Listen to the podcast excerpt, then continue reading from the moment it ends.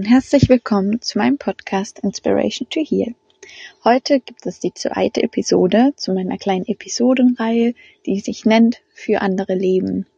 In dieser Reihe geht es hauptsächlich darum, von seinem Helfen für andere wegzukommen und den Fokus wieder auf sich selber zu legen, seine eigenen Grenzen setzen zu lernen und wir besprechen auch das Thema Wut. Das kam jetzt in der vorherigen Folge dran.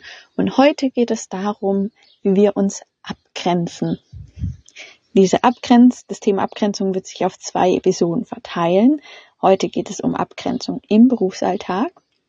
Und in der nächsten Episode geht es um Abgrenzung im persönlichen Bereich. Da man sich unterschiedlich abgrenzen muss, habe ich das auf zwei Personen verteilt und ich hoffe, du kannst einige Tipps für dich mitnehmen und ich freue mich, wenn du auch in die nächste Episode reinhörst. Ganz viel Freude beim Hören. Hallo, schön, dass du da bist. Heute besprechen wir das Thema Abgrenzung. Ich finde das super, super wichtig und gerade wenn du in einem sozialen Beruf arbeitest, dann wirst du damit wahrscheinlich tagtäglich zu tun haben.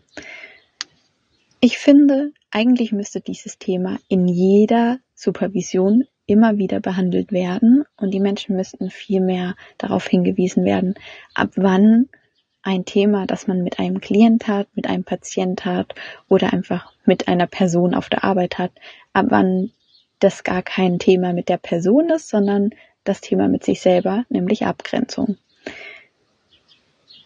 Denn wenn man mal drüber nachdenkt, und tiefer in die Thematik reingeht, ist 90 Prozent der Themen, die man auf der Arbeit hat und bespricht oder mit anderen drüber spricht oder über Menschen mit anderen, über Menschen über andere Menschen spricht, nee, mit anderen Menschen über andere spricht, das sind meistens Themen von Abgrenzung.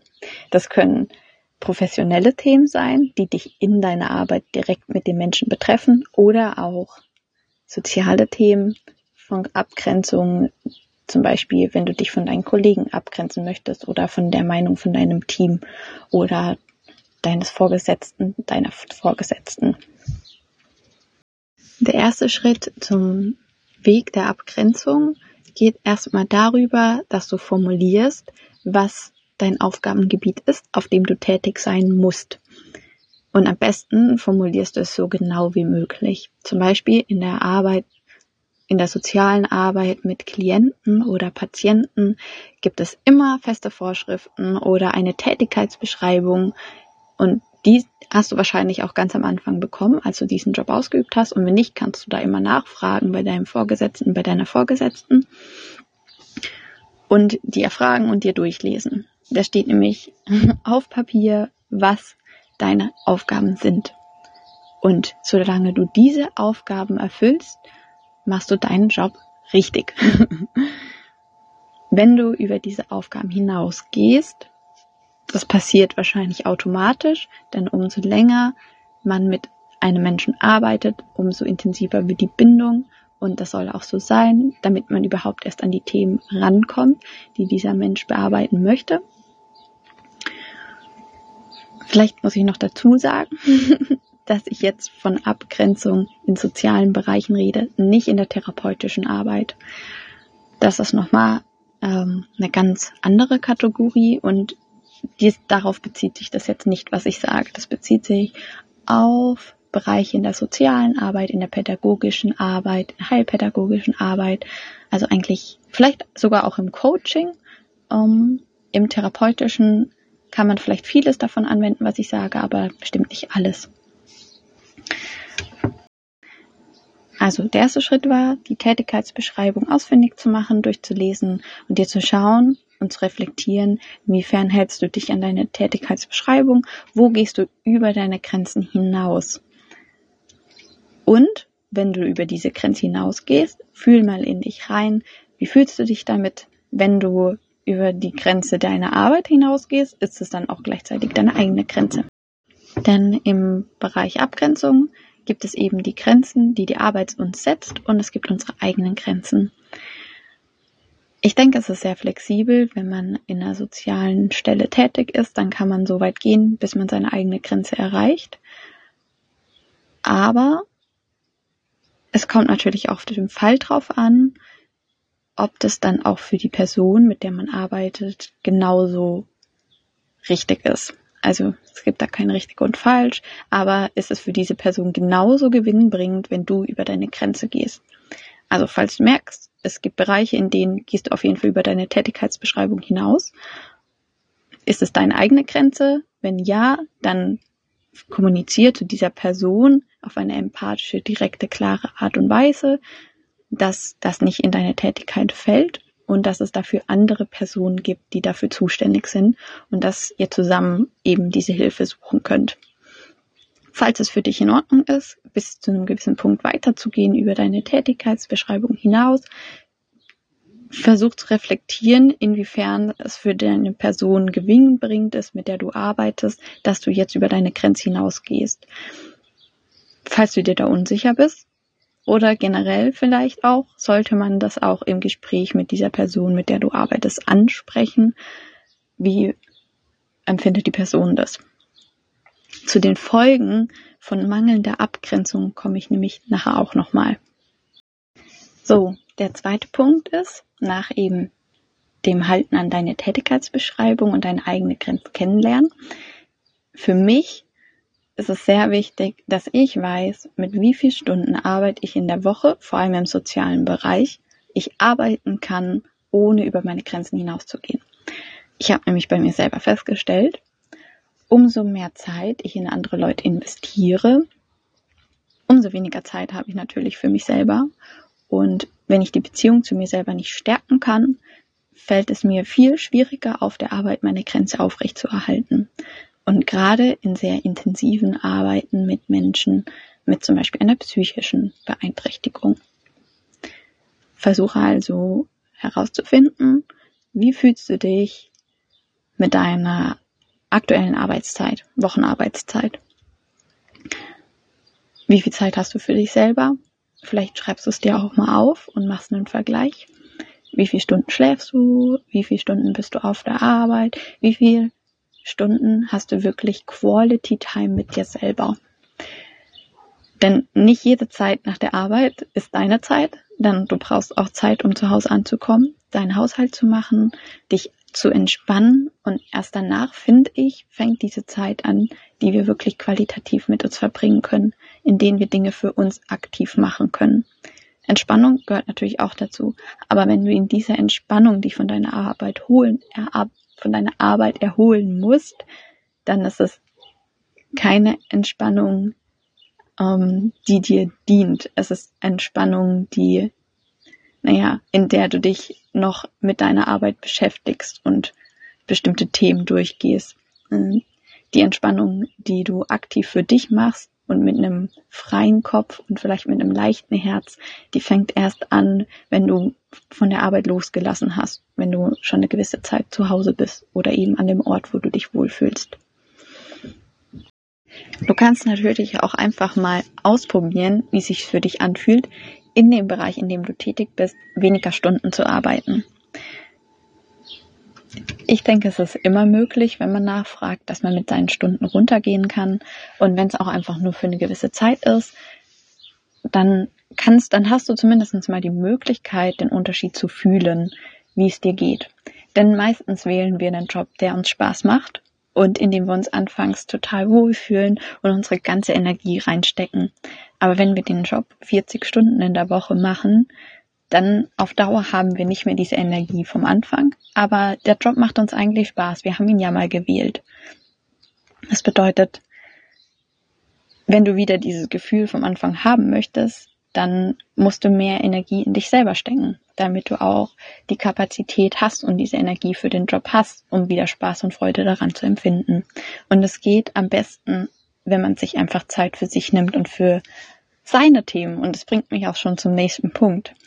Denn in der sozialen Arbeit, also im sozialen, in der Arbeit im sozialen Bereich, also nicht die Sozialarbeit, ist natürlich auch der pädagogische Bereich gemeint und andere Bereiche, einfach jeder Bereich, in dem man aktiv mit den Menschen arbeitet, bringt es einem über kurz oder lang, spiegelt es ein und bringt einem eigene Themen wieder ins Leben. Vor allem, wenn deine Themen noch nicht abgeschlossen sind. Wenn du jetzt 40 Stunden arbeitest, Meiner Meinung nach ist es nämlich nicht möglich, also ich weiß nicht, das ist meine Erfahrung und auch in den Teams, in denen ich gearbeitet habe, dass man mit 40 Stunden im sozialen Bereich nicht an seine Grenzen kommt und nicht an seine eigenen Themen. Man ist nämlich so viel mit anderen Menschen beschäftigt, man hat eine soziale Ader, man ist empathisch, vielleicht auch sehr sensibel, vielleicht neigt man auch zu People-Pleasing-Verhalten und all das bringt einen irgendwann an seine Grenzen und es bringt einen dazu, über seine Grenzen hinaus zu agieren. Und gerade dann ist es wichtig, Zeit für sich selber umso mehr zu nehmen. Und gerade wenn du merkst, das ist dein Thema und es kommt dir immer wieder auf der Arbeit. Es kann dir durch Kollegen gezeigt werden, es kann dir durch die Person gezeigt werden, mit denen du arbeitest, also zum Beispiel mit Klienten oder Patienten. Wenn, also du kannst es auch einfach mal beobachten. Wie, welche welchen Klientenzirkel hast du? Welche Arten von Menschen kommen zu dir und welche Probleme werden behandelt? Problem ist immer so ein blödes Wort. Welche Themen behandelst du mit diesen Menschen? Welches ist das meist, meist, meist angebrachte Thema, was du behandelst? Und hat es vielleicht was mit dir zu tun? Also vielleicht kennst du es schon aus deiner Vergangenheit. Und vielleicht kommt das Thema deshalb zu dir, weil du einfach auch der richtige Ansprechpartner dafür bist oder die richtige Person, um die andere Person zu begleiten auf diesem Weg. Wenn es mit dir zu tun hat, dann geh auf jeden Fall immer in die Reflexion nach deiner Arbeit und schau, wie es dir damit geht. Nimm dir mehr Zeit für dich. Fühl dich nicht schlecht, dich krank zu melden, wenn es dir nicht gut geht. Du musst nicht körperlich beeinträchtigt sein durch, also beeinträchtigt ist glaube ich das falsche Wort, du musst nicht körperlich verletzt sein, um nicht zur Arbeit zu gehen. Du brauchst nicht Fieber, um dich krank zu melden. Wenn du merkst, dass du es psychisch nicht aushältst oder emotional instabil bist oder vielleicht hast du auch einfach einmal im Monat richtig stark deine Tage, dann fühl dich nicht schlecht, deshalb nicht zur Arbeit zu gehen. Da muss ich auf jeden Fall noch was in unserem System ändern, denn gerade im sozialen Bereich bringt es dem Menschen, mit dem du arbeitest, überhaupt nichts, wenn du keine Energie für ihn hast. Also ist noch so lieb und nett von dir gemeint, kann es noch so lieb und nett von dir gemeint sein, für den Menschen bringt es in dem Moment nichts. Vielleicht hat sogar die gegenteilige Wirkung und der Mensch erkundigt sich nach dir, weil du gerade jemanden brauchst, mit dem du darüber reden kannst. Und es nimmt eine sehr toxische Dynamik an, in der dann dein Klient oder Patient oder die Person für dich da ist, anstatt du für sie. Das bringt mich zum nächsten Punkt.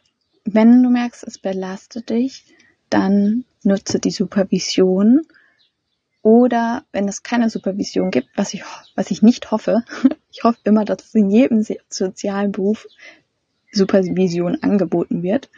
Ähm, und damit meine ich keine Teambesprechung, weil die Erfahrung, die ich gemacht habe, ist, dass in Teambesprechungen einfach jeder sein Thema einbringt.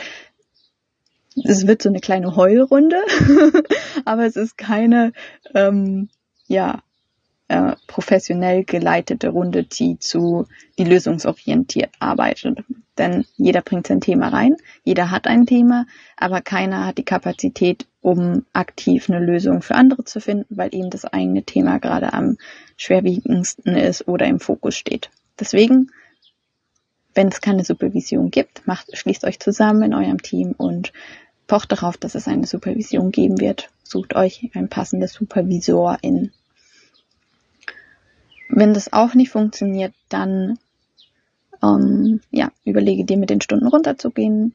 Und auch wenn das noch nicht genug ist, gibt es auch immer noch die Möglichkeit, dass du dir selber einen Ort suchst und einen Raum, an dem du dich entlasten kannst. Dieser Ort oder dieser Raum der Entlastung, der sollte nicht in deinem familiären Umfeld sein oder in deinem freundschaftlichen Umfeld. Denn wenn du deine Themen aus der Arbeit zu sehr in deine eigenen sozialen Kreise trägst, dann ist es nicht förderlich für die Beziehung, die du mit diesen Menschen führst. Zudem kommt, dass es dein Thema ist und dass du an deinem Thema arbeiten musst und mit jemandem, der sich in diesem Bereich auskennt und der dich nicht persönlich kennt, der eine neutrale Sichtweise auf dieses Thema hat. Da gibt es verschiedene Möglichkeiten. Du kannst zum Heilpraktiker gehen, zum Psychologen, zum Coach, zum Psychotherapeuten. Die Plätze sind ja immer schnell weg und man muss lange warten. Ähm, aber es gibt so viele Menschen, die jetzt mittlerweile in diesem Bereich tätig sind und in denen, bei denen du dich entlasten kannst. An dieser Stelle möchte ich nochmal sagen, dass das Thema Abgrenzung immer so behandelt wird, als sei das ein Thema des Geistes, als müssten wir uns geistig irgendwie hm, Mauern aufsetzen oder Grenzen aufzeigen und verschiedene Gedanken ähm, anders denken, nicht denken oder anders sprechen mit den Menschen. Ich finde aber, das Thema Abgrenzung hat ganz, ganz viel mit dem eigenen Verhalten zu tun. Und zwar mit dem Verhalten, das wir ausführen und das wir zeigen nach außen hin zu den Personen, zu denen wir uns abgrenzen möchten. Dementsprechend einfach finde ich das auch, weil du musst nichts an dir ändern, an deinen Gedanken. Du darfst all deine Gedanken haben und all deine Gefühle haben in der Arbeit mit den Menschen von denen du dich abgrenzen möchtest. Ich finde, die gehören dahin. Und alles, was du wahrnimmst, soll da sein und soll dir was aufzeigen. Du arbeitest professionell, sonst wärst du nicht in diesem Bereich. Und du kannst dir vertrauen, du kannst auf dein Gefühl vertrauen, was du mit diesen Menschen hast.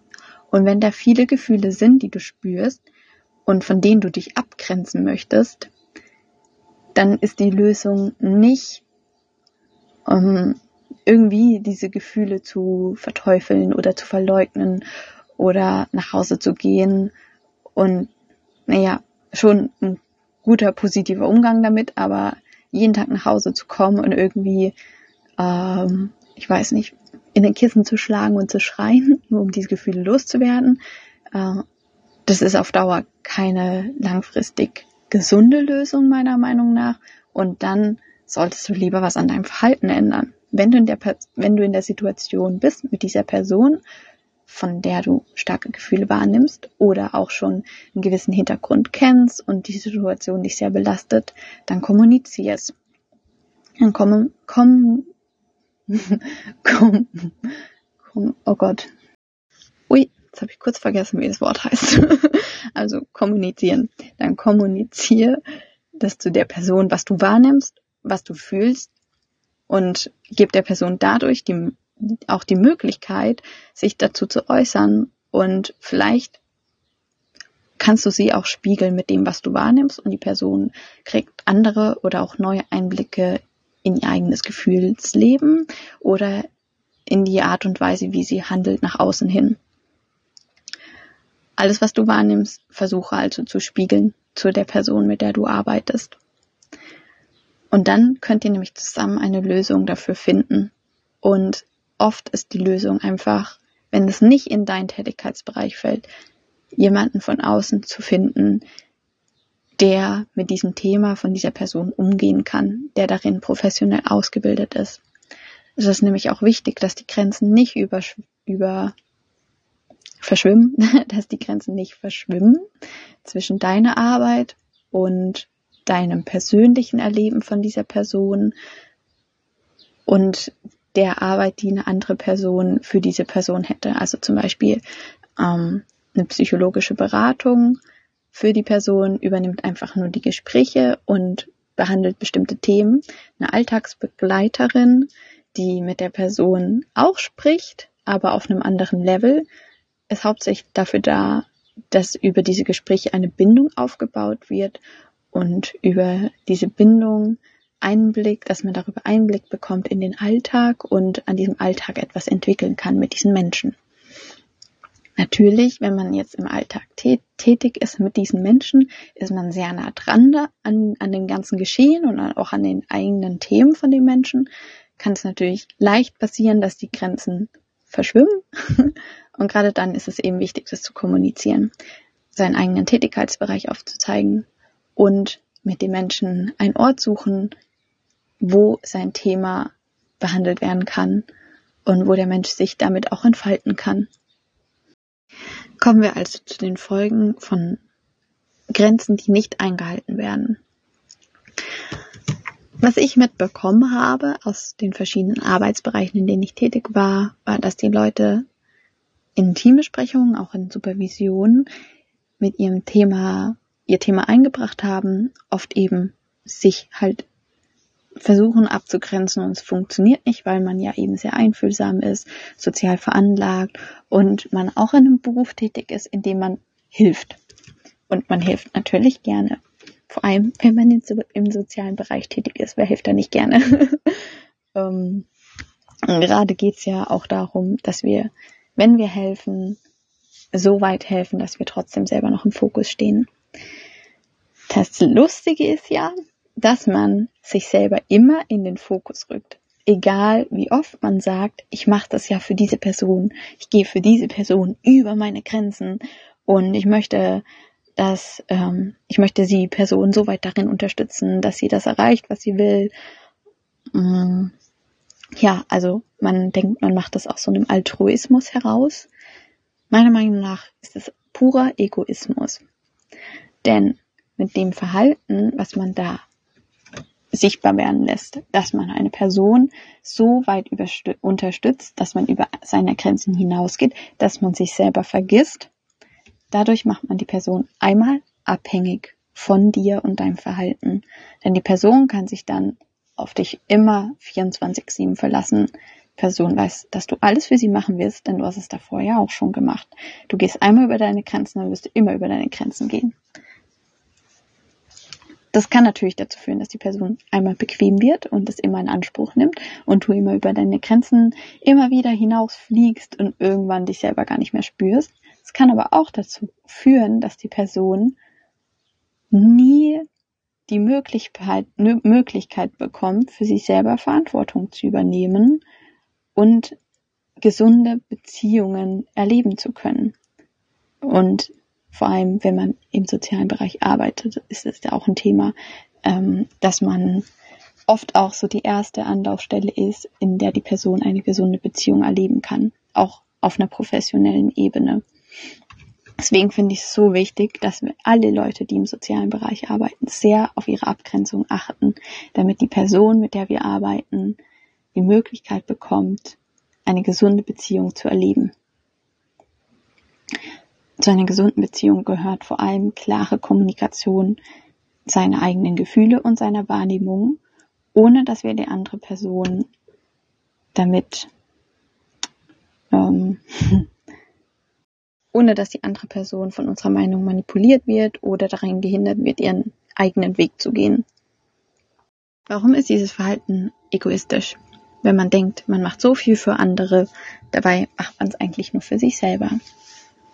Ich finde, man macht in dem Moment so viel für andere, weil man ein bestimmtes Endziel sehen möchte, oder man eine Erwartung hat an diese Person oder weil man ein bestimmtes Gefühl zurückgemeldet bekommen möchte von dieser Person. Es kann natürlich einfach sein, dass die Person sich sehr oft bei dir bedankt oder dass die Person tatsächlich am Ende das erreicht, was sie sich zwar selber vorgenommen hat, aber nie erreichen würde, wenn du nicht so über deine Grenzen gegangen wärst. Vielleicht nicht so schnell, wie du, wie, wie du es gerne hättest. Und sich dann halt bei dir bedankt und du, oder sich auch vielleicht gar nicht bedankt, sondern einfach an den Punkt kommt, wo sie vielleicht selber in 30 Jahren gekommen wäre, aber durch ähm, deine Selbstaufopferung in zwei Tagen gekommen ist. Ähm, aber diesen Weg für sich selber nicht beschritten hat und diese ganzen kleinen Schritte, die wichtig wären für diese Person, nicht gegangen ist. Und du bekommst dann dieses Gefühl zurückgemeldet von dir selber, weil die Person äußert es nicht verbal, dass du das, was du machst, richtig machst. Du machst es gut und du hast jetzt zu Fortschritten eingeleitet und naja, du siehst, dass, dass du selbst wirksam bist, dass dein Handeln eine Wirkung hat. Und deswegen finde ich das egoistisch.